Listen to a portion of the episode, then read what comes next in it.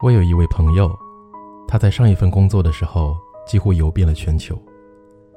他去非洲草原上看长颈鹿、熊孩子似的小狮子；他去吴哥窟看到层次鲜明的日出，在墨西哥的雪山下感受平静温暖的黄昏。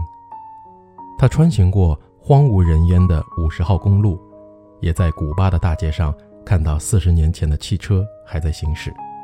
仿佛自己穿越了过去。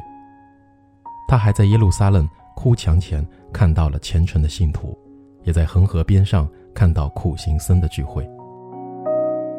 有一次我问他为什么你这么喜欢旅行呢？他说：“You know what, Chris? To travel is to take a journey into yourself. We travel not to escape life, but for life not to escape us.” 来。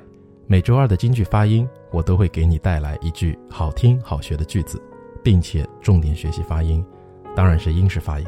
所以在这期的节目里呢，我们的句子就是我朋友说的第二句话：We travel not to escape life, but for life not to escape us。我的理解呢是，我们旅行啊，不是为了逃避生活，而是为了不被生活所忽略。哇，听起来又有点鸡汤哦，啊，那重点来介绍一下发音。第一个重点发音呢是 travel 这个词，旅行这个词。那为什么要讲这个音呢？是因为我听到过很多的朋友啊，因为是口音的关系，会把 v 发成 w。那我本人啊，真的是没有地域黑，没有地域歧视，只不过在呃平时上课的时候，经常会听到北方的同学。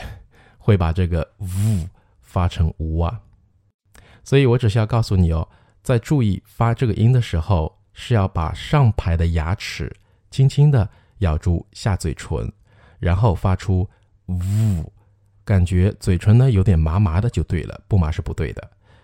类似呢带有 “v” 这个音，并且最常用的单词还有 “v e r y very”，比如我们经常说的。非常谢谢你，Thank you very much，而不是 Thank you very much。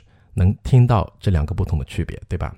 所以，我们这个 travel 这个音呢，就是 travel，而不是 travel，那是不对的。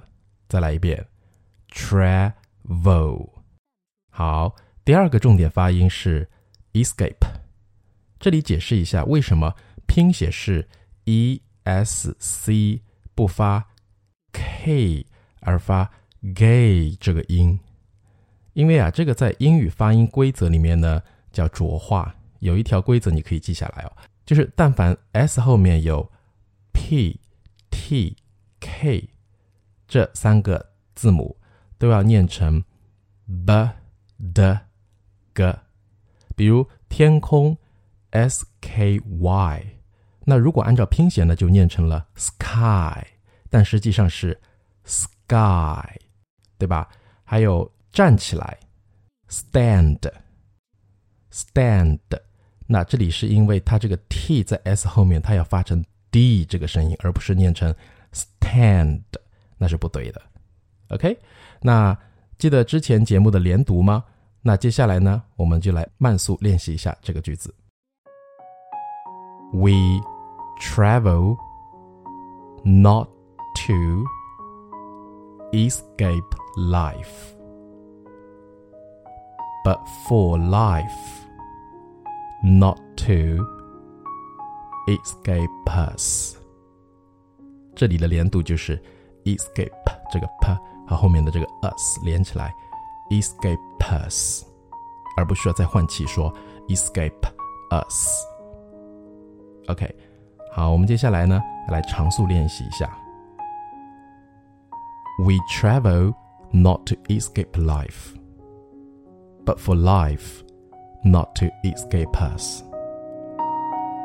Okay, so what does travel mean to you? 旅行对你来说是什么呢？是什么意义呢？英语单词当中表达旅游或旅行呢有不同的说法。 那明天的节目呢，我来帮你解释一下每个单词的意思和各自的区别和用法。OK，that's so much for today's. Bye for now.